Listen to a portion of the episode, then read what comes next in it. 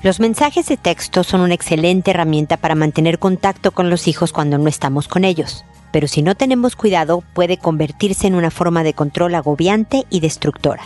Esto es, pregúntale a Mónica. Noviazgo, pareja, matrimonio, hijos, padres, divorcio, separación, infidelidad, suegros, amor, vida sexual.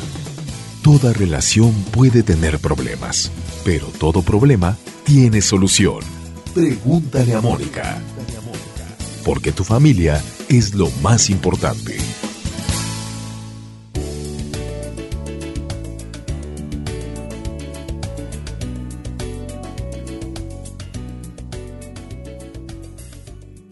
Bienvenidos amigos una vez más a Pregúntale a Mónica. Soy Mónica Bulnes de Lara, como siempre, feliz de encontrarme con ustedes en este espacio que hablamos de control y de buenas relaciones. Porque lo que queremos siempre, estoy segura, todos los papás, es llevarnos bien con los hijos, tenerlos cercanos, pero también cuidarlos bien, saber dónde andan, a qué horas vuelven, si llegaron bien a dónde iban, etcétera, etcétera. Y en esta era digital, los mensajes de texto es una buenísima manera para, pues eso, saber si están bien, si llegaron bien, si algo pasó, comunicarles ciertas informaciones importantes, etcétera. Es una excelente herramienta. Sin embargo, en algunos casos se nos pasa la mano. Ustedes habrán oído y de hecho tengo un episodio por ahí que se llama Papás Helicóptero. Y nos hemos vuelto, a base de tener la facilidad de tener contacto permanente con todas las personas,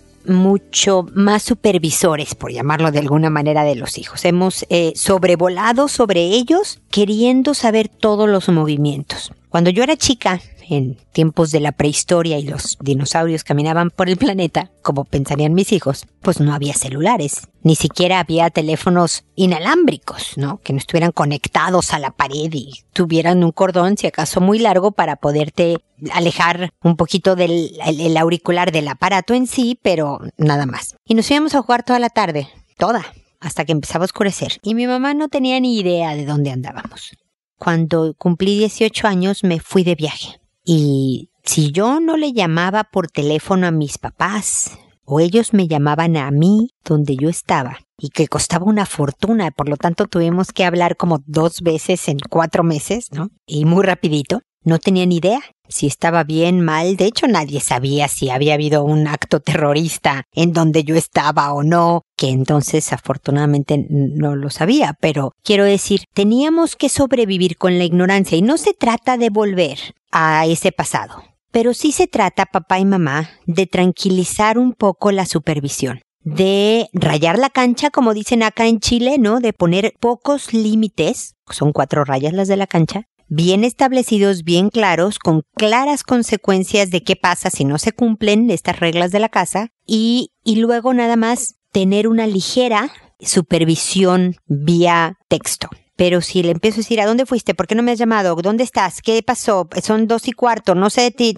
Este agobio hace, provoca justo lo contrario a lo que tú estás buscando. Rechazo provoca rechazo, provoca alejamiento, provoca que no te contesten. Algo que deben de saber los hijos es que el celular es una herramienta de contacto con ustedes, que son quienes los pagan. Los papás pagan el celular, el contrato de servicio. Por lo tanto, si no funciona el celular para que tú y yo estemos de acuerdo, hijo, y en contacto, no hay celular. Así que si te escribo un mensaje de texto y no me contestas, si te llamo y no me contestas, quiere decir que el teléfono no está funcionando para los fines para los que te fue dado y así él se haya comprado el dispositivo con sus ahorros o se lo haya regalado su abuelita por sus lindos ojos cafés. Si no puede mantener contacto en la casa que le pagan el servicio, entonces no puede tener un celular. Eso obliga un poco, y no se trata de amenazarlos de malas, eso se los explica tranquilamente y de buenas, de manera que se vean obligados a responderte, pero que te respondan una pregunta, un comentario, una llamada, no una supervisión constante. Tengamos mucho cuidado con el grado de control que queremos ejercer con los hijos. Revisemos qué tanto agobiamos durante el día nuestro contacto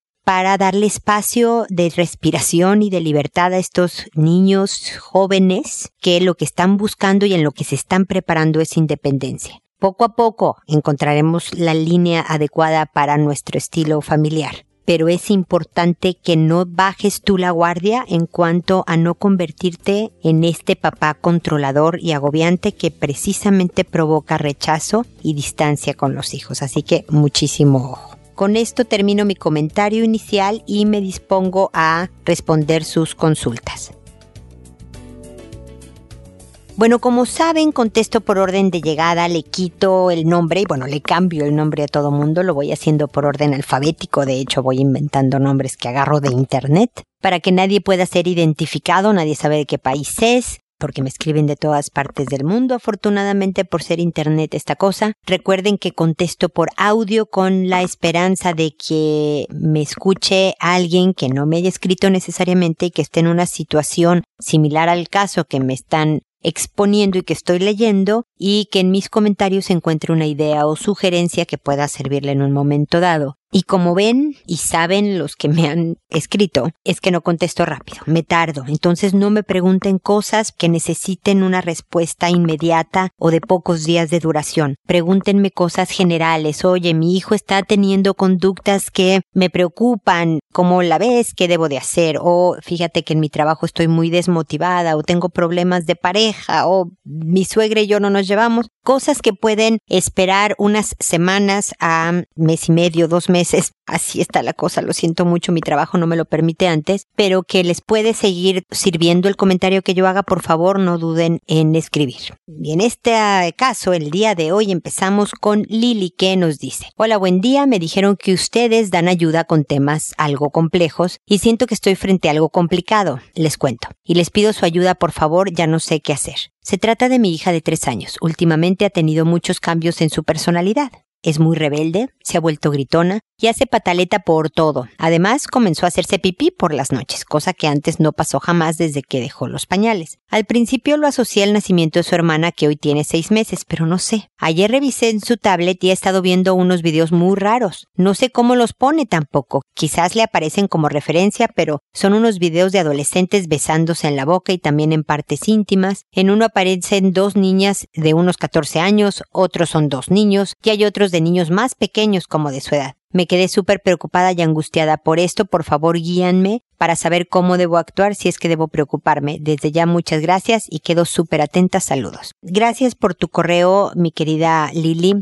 A ver, unas cosas son perfectamente normales de una niña de tres años, como las pataletas, lo gritona, lo contestona a ratos. Eh, eh, entre los dos y los tres años los niños se ponen muy necios. Otra cosa, hay que verificar si no hay una infección urinaria. A veces ardores al, hacer pipí provocan que vuelvan a mojar la cama en, en, algún momento dado y por lo tanto hay que descartar algo físico. Llévala al pediatra y que le hagan análisis de orina para descartar una infeccióncilla por Otra puede ser la hermanita de seis meses que está sintiendo, porque mira, cuando son recién nacidos y están dormidos todo el día, los nuevos hermanitos no presentan una amenaza para los hermanos mayores. Pero a los seis meses se empieza a poner simpática la hermanita. Sonríe, responde, está más tiempo despierta, hace monería y media y entonces la de tres años empieza a ver que, oh, oh, estoy en problemas, aquí tengo una competencia clara. Y hay veces que los celos o estos ajustes y retrocesos como el mojar la cama en las noches esperan seis meses, lo que tiene tu hija. Te estoy dando todas las explicaciones, Lili, para ver cuál aplica mejor en tu caso. Pero luego lo del tablet. Número uno. Y perdona que te lo digo, lo tengo que hacer si hago bien mi trabajo. Una niña de tres años no debería de tener un tablet. Mira, antes de los tres años no necesitan tener una pantalla en su vida. Para nada, ¿eh? Pero ni la tele. Yo sé que es un gran entretenimiento y calmante de niños, pero no necesitan una pantalla en su vida. Si acaso va a tener una que sea la tele y en poquito rato del día, o sea, media hora, cuando mucho al día. Pero lo ideal es que no tengan nada hasta los tres años y luego, como te digo, dosificarles la tele, pero así, a cuenta gotas. Tablet, definitivamente no que si tienes que tranquilizarla porque nos estás en algún lugar y la niña está muy inquieta, le pasas tu celular un rato y que esa sea la pantalla con la que juegue. Pero bueno, tú ya le diste una tableta a tu hija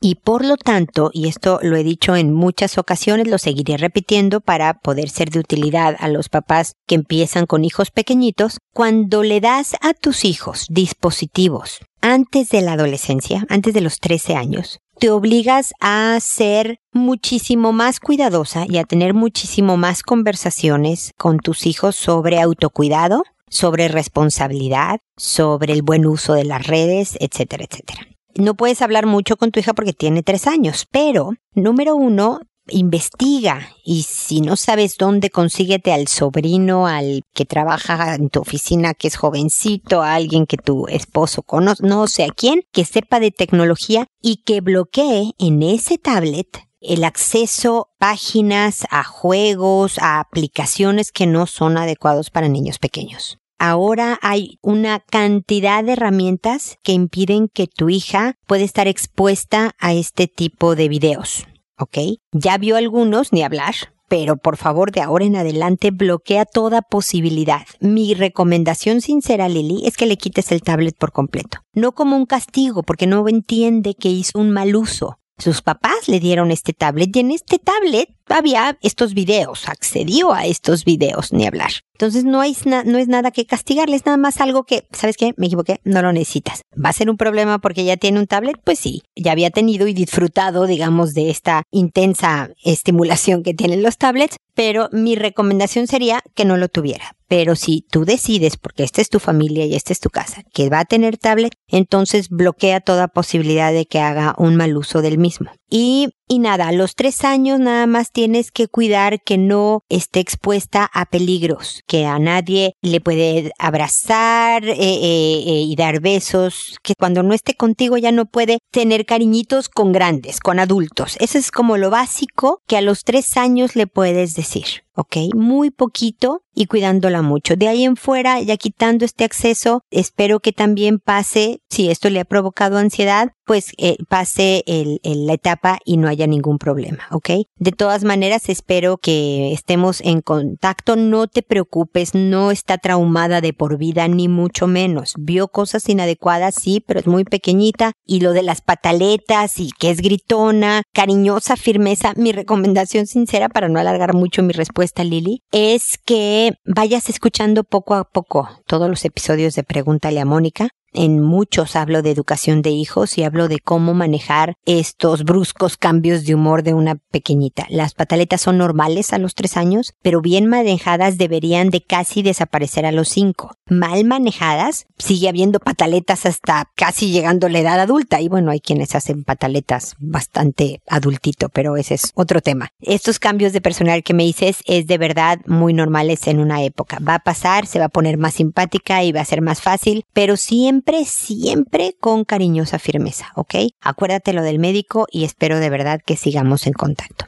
Luego está Matilde que me dice, hola, quisiera hacer una consulta anónima. Hoy descubrí a mi hijo de nueve años haciéndole cosquillas a mi hijo de tres en sus genitales. Le dije que en varias veces le había dicho que nadie debe tocar sus genitales. Ya, mamá, me dijeron ambos. Luego, llegada la noche, le conté a mi esposo y juntos hablamos con el de nueve con un tono tranquilo. Le preguntamos por qué lo hacía y él dijo que solo era un juego, le preguntamos que si era un juego, acaso también lo hacía con otros niños y dijo que no. Luego le preguntamos si esto había sucedido con algún otro niño o adulto y confesó que a los siete años él le tocó la vagina a una compañera del colegio. Quedé impactada, pero mantuve la calma y ahora no sé qué pensar. Cabe mencionar que ya lo he descubierto masturbándose, pero no le he dicho nada, ya que había leído en Internet que era normal mientras lo hiciera en privado. Le agradecería enormemente una orientación sobre cómo abordar esta situación. Pues mira, Matilde, como expliqué al principio del programa, tu consulta es absolutamente anónima porque ni te llamas Matilde. Nadie sabe de qué país eres, nadie tiene ningún dato tuyo. Pero el leer tu caso puede ayudar a otros papás que estén como en las mismas, ¿ok? Así que bueno, ahí te va.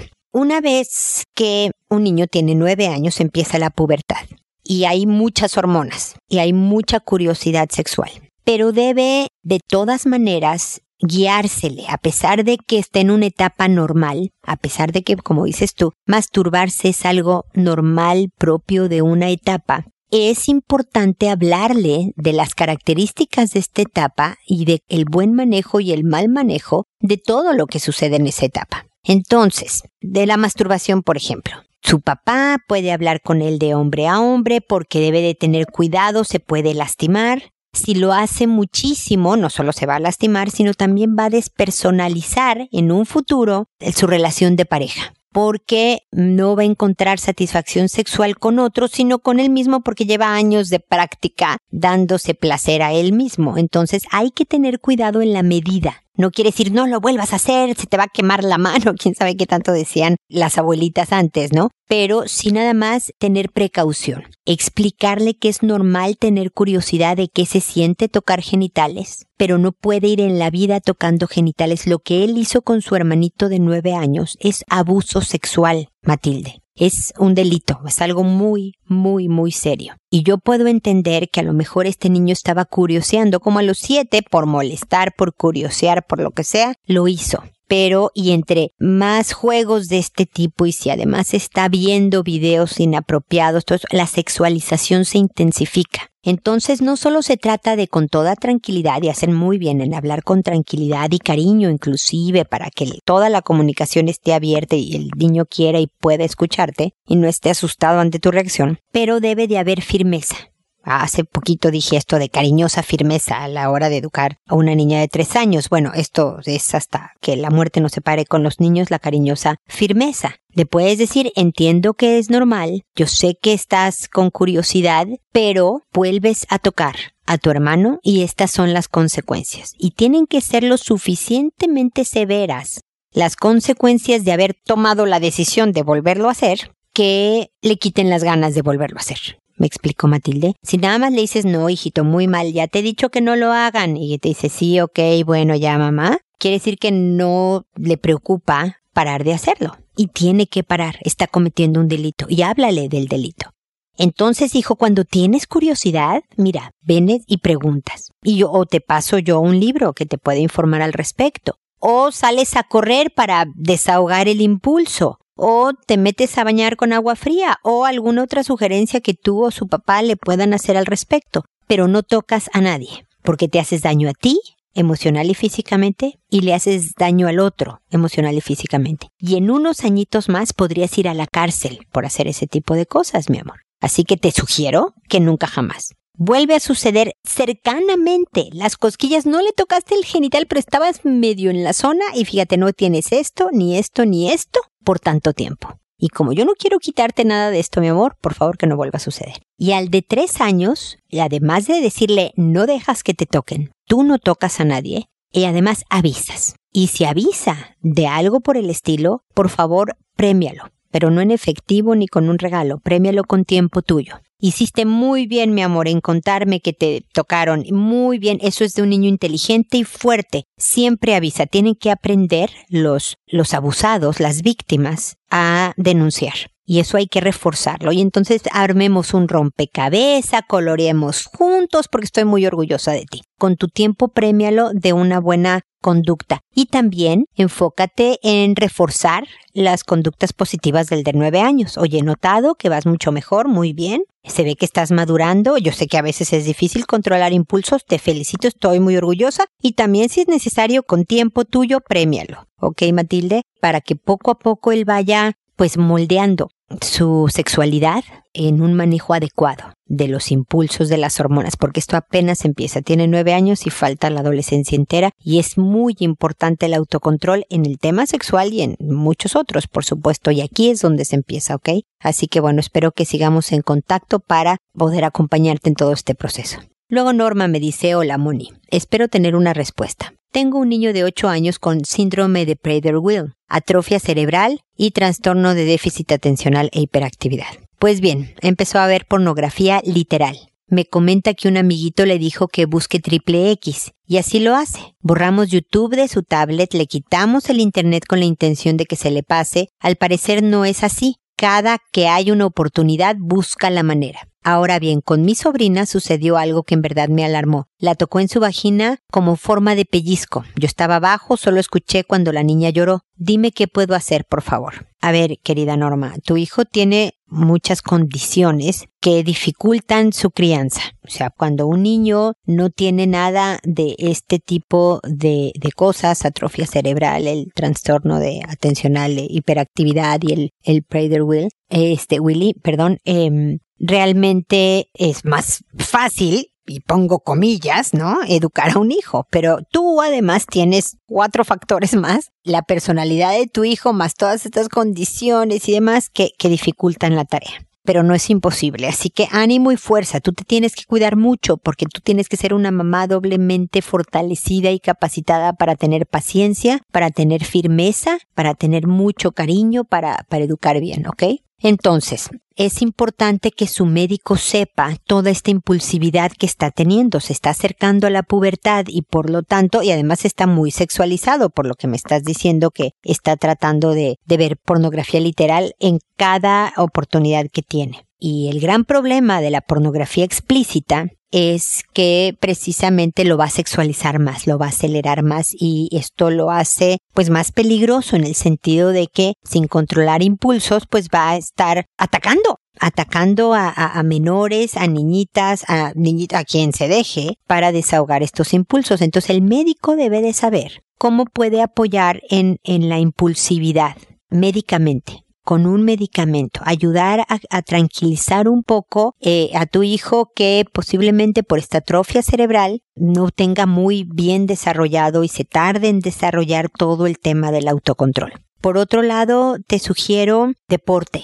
clases de fútbol, de boxeo, de karate, atletismo, cualquier cosa en donde él queme energías toda esta energía sexual tiene que irse por otro camino, por lo menos para que lo agarre cansado y esté menos propenso a, buscar este tipo de estimulaciones, ¿ok? Entonces, eh, mucho deporte y además con la hiperactividad eh, va a ser una muy buena, muy sana salida a toda la energía que debe de tener tu hijo. Y finalmente, el saber, Norma, que no lo puedes dejar sin supervisión en ningún momento. No puede estar arriba con la sobrina mientras tú estás abajo. Si se van los niños para arriba, tú subes. Si no puedes subir, bájalos a los dos. Pero tu hijo no se puede quedar solo con menores que él de edad, de otro sexo, del mismo sexo, lo que sea, no se puede quedar solo porque hay muchísima impulsividad y bajo autocontrol. Entonces, desafortunadamente, se complica un poco la supervisión. Si es necesario el contratarte a la sobrina, a, la universitaria que pueda medio ayudarte a estar con ellos en lo que tú estás haciendo otras cosas, adelante. Vete creativa en la manera de, de mantener una estrecha supervisión de tu hijo. Mira, en este episodio que estoy hablando de no supervisar demasiado, en tu caso, precisamente porque las condiciones son únicas, sí es importante que no te vuelvas agobiante tampoco, pero que sí estés en una estrecha supervisión para proteger a tu hijo de que sea un agresor,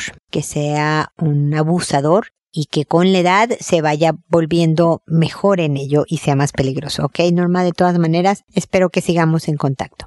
Luego Oliva me dice, Sé que las decisiones las tomo yo, pero estoy confundida. Estaba estudiando ingeniería química y lo dejé porque yo estaba con un curso repetidas veces, desaprobado. Me puse a trabajar y a hacer voluntariado en un hospital. Siempre dije que quiero estudiar psicología y a la vez extraño el curso de química, estar en el laboratorio, químico-farmacéutica. Me es difícil decidir siempre que lo pienso, me deprime el no saber qué hacer. Se me pasa el tiempo y no decido. Esto me causa estrés. Pues claro, Oliva, estar siempre a la orilla del trampolín viendo el agua deliciosa, pero al mismo tiempo, no sé, atrás de ti hay una mesa servida con deliciosa comida. Entonces, el pasar de mm, iré a comer lo que está ahí atrás de mí o me aviento a la alberca que se ve tan deliciosa, angustia, da mucha ansiedad. Y la verdad es que siempre he dicho que cada vez que tomamos una decisión, la que sea, del tema que me digas pagas un precio. Todas las decisiones en la vida tienen un precio que hay que pagar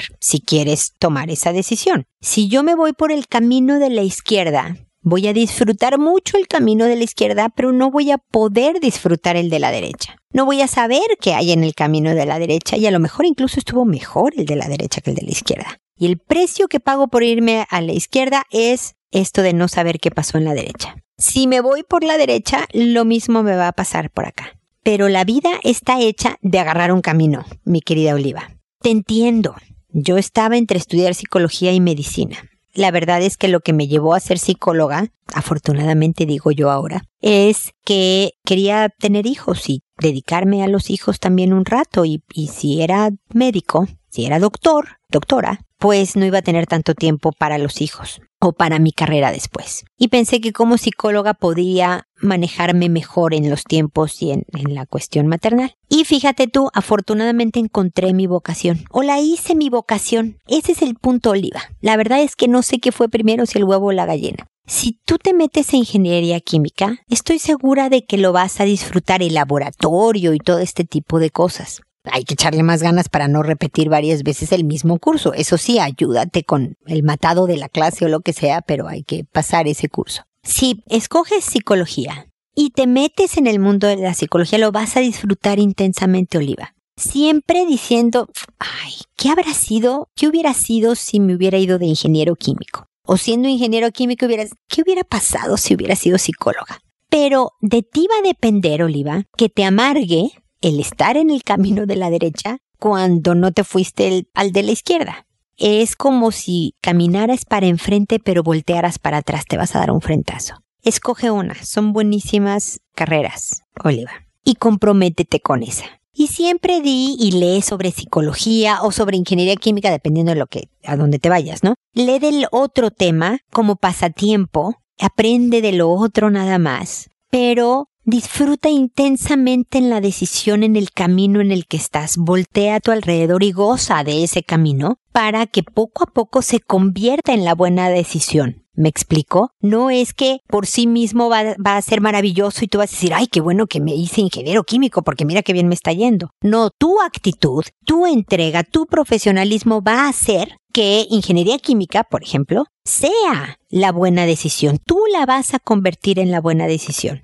Así que brinca, lánzate del trampolín. Ya, un, dos, tres, ahora mismo, Oliva. Y deja de, pero, pero y si, y si me voy a la derecha, pero y si, no, nada de pero y Vete a uno de estas dos y pero agárrala al 100%. Cuéntame cuál es, eso sí me encantaría que me volvieras a escribir diciéndome me decidí por este camino, deséame suerte y ojalá nos permitas acompañarte en toda tu carrera para que podamos seguir en contacto. Si eres psicóloga, seremos colegas. Si eres ingeniero químico, pues bueno, a lo mejor algún día te hago alguna pregunta técnica sobre un, un medicamento y demás, ¿no? Entonces, permítenos acompañarte, Oliva, permítenos seguir en contacto. Patsy, por otro lado, me dice buenos días. Mi inquietud es la siguiente. Me acabo de enterar que mi hijo de 13 años en cuatro ocasiones ha besado a mi hija de 5 años y no es un beso inofensivo, es de una pareja. Y lo que le decía era que no había pasado nada, que lo olvide. ¿Cómo me enteré? Él quería hacer lo mismo a mi hija de 4 años, pero ella me lo dijo. ¿Qué puedo hacer? Su papá es una persona alterada y no sé cómo proceder. Le pregunté por qué lo hizo y me contesta que no sabe. Es muy agresivo con su hermano de ocho años. Por favor, díganme qué puedo hacer. Mi mamá me dice que lo trate yo. Mi esposo es muy alterado. No golpeaba, no golpeaba a mis hijos ni a mí. No está mucho tiempo porque trabaja todo el día. ¿Qué hago? Estoy desesperada. Mira, Patsy, me gustaría mucho saber a qué te refieres con una persona alterada. Si es muy agresivo, ¿me especificas que no los golpeaba? Ni a tus hijos ni a ti. Pero entonces nada más es agresivo pero no violento. ¿O es violento en palabras pero no llega a los golpes? Porque definitivamente el papá sería una gran herramienta para manejar esta formación en sexualidad de tus hijos. No, no solo tú. Para eso uno tiene un papá, pero tiene que ser un papá que sepa aconsejar bien y no ser agresivo y mucho menos violento, ¿no? Es importante que le digas a tu hijo de 13 años, Patsy, si vas a ser tú la única que maneje esta situación, pues ni hablar, entremos en materia. Es importante que le digas que, como decía al principio del programa, esto es un delito. Lo que hizo él es abuso sexual y en cinco años más podría ir a la cárcel. El que además esté provocando que no lo denuncien, diciendo no pasó nada, no digas nada, eso lo hace características de abuso sexual, de un abusador sexual, de un pedófilo, ¿ok? Em, así que sí, díselo con estas letras, Patsy, porque es importante que se asuste, que se preocupe y que pueda manejar esta situación, pero por lo que me has dicho que tú has sabes que son cuatro ocasiones, no estamos seguros de que de verdad sean cuatro o puedan ser más, me gustaría que llevaras a tu hijo de 13 años a una evaluación psicológica para ver el grado de impulsividad. No hay una prueba de pedofilia. Desafortunadamente todavía no hay una prueba que si tú la aplicas te dé un número que nos indique si es pedófilo o no es pedófilo. Pero sí se puede hablar de control de impulsos, sí se puede hablar de sexualidad, se puede hablar de varias cosas y el psicólogo eh, eh, puede ayudarte para valorar en qué está tu hijo. Y fíjate en la personalidad de tu hija de cuatro y trata de desarrollar en la de cinco las habilidades que la de cuatro tiene. La de cuatro lo denunció. La de cuatro no tuvo problema en decir, mira lo que me está queriendo hacer mi hermano. Entonces es importante enseñarle a la de cinco a denunciar, a decirle que eso está muy bien, que cuidarse y ser valiente y acusar al hermano de estas cosas es bueno de tal manera que tus hijas se puedan proteger. Obviamente tu hijo no puede quedarse jamás solo con sus hermanas ni con su hermano de ocho años, por lo que estoy viendo, porque está muy agresivo. A lo mejor siguiendo el patrón de conducta del papá. Por lo mismo, entre que tiene 13 y está impulsivo de por sí en la adolescencia, y que tiene toda la hormona y que tiene a lo mejor un papá que me describen como alterado, todo esto hace un cuadro que no facilita al hijo controlar ni sus impulsos agresivos ni sus impulsos sexuales. Y por lo tanto sí es importante llevarlo con el psicólogo. Pero mientras tanto también dile, a ver, lo tuyo es adolescencia, pero una adolescencia muy mal manejada, hijo. Tienes curiosidad, tienes impulsos y vas y actúas. Pero eso es un delito. Repítele lo del delito. Ten cuidado, hijo, terminarás en la cárcel. Y luego, como te digo, no dejarlos solos. Y ojalá me escribas contando del, del papá alterado, porque, porque creo que sea un factor que está influyendo en toda esta dinámica. Felicita la de cuatro años, refuerza estas conductas en la de cinco y ánimo, mi querida Patsy. Espero que sigamos en contacto para ver cómo va la familia en general, ¿ok? Y luego está Kiana, que me dice, hola Mónica. Hace 10 meses que nos fuimos a vivir juntos con mi pareja y mi hijo a un departamento. Por fin, estábamos muy felices con una situación económica muy justa que a mi pareja le afectaba más que a mí, pero felices de poder estar juntos. Mi hijo está dichoso. Pensábamos que todos los problemas de vivir separados se resolverían. El problema es que las discusiones no han disminuido, de hecho han empeorado. Me da mucha pena, hemos tratado de mejorar pero no lo logramos. Yo voy a charlas sobre pareja y leo y escucho para poder crecer y aportar a la relación. Él hizo un curso de autoconocimiento. Sé que quiere que esto funcione, pero él no es de estar autoeducándose en estos temas. Está dispuesto a que hagamos juntos un taller, pero no podemos por plata. Hemos tenido momentos buenísimos y me siento muy feliz, pero todo empeora por actitudes suyas. Esto es lo que pasa. Desde que estuve embarazada muy joven, él salía y tomaba más de la cuenta. Yo antes hacía lo mismo, pero al ser mamá maduré. A él le ha costado más, pero aún llega a la casa en mal estado. Aunque salgamos juntos, queda así, borracho y es muy molesto porque es revivir recuerdos malos de cuando estaba embarazada. Al día siguiente claramente se siente mal y prefiere no hacer actividades. Es porque no sabe controlarse. El otro día muestra actitud de arrepentido, pero se me acaba la paciencia. Hace más de un mes de la última vez y no he bajado la guardia. Él trata de acercarse, pero yo no sé si aceptarlo otra vez porque si no, él sabe que siempre lo voy a perdonar y volvería a lo mismo.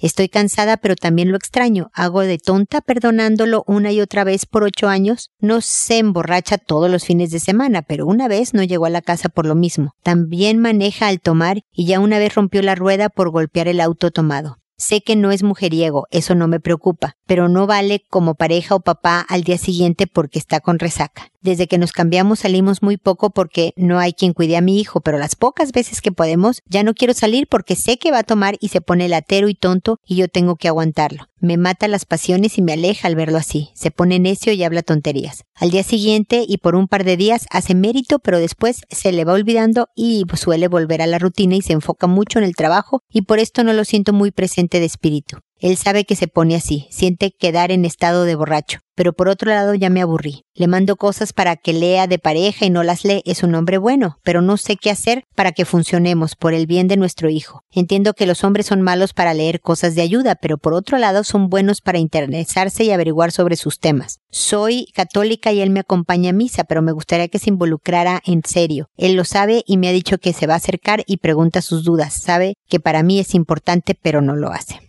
Mi querida Kiana, parece que tu pareja tiene un problema de alcoholismo.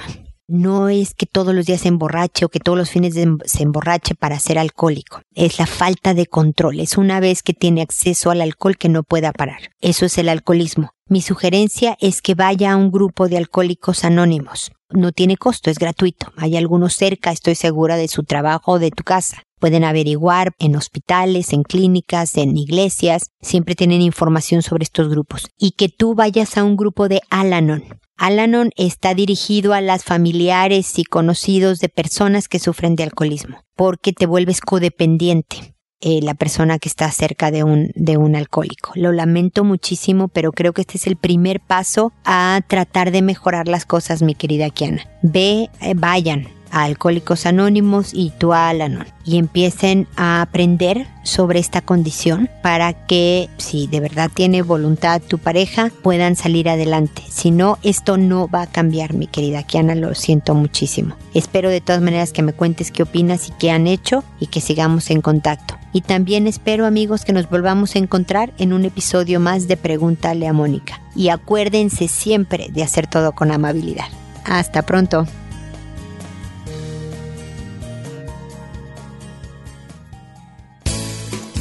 ¿Problemas en tus relaciones? No te preocupes, manda tu caso, juntos encontraremos la solución. www.preguntaleamónica.com Recuerda que tu familia es lo más importante.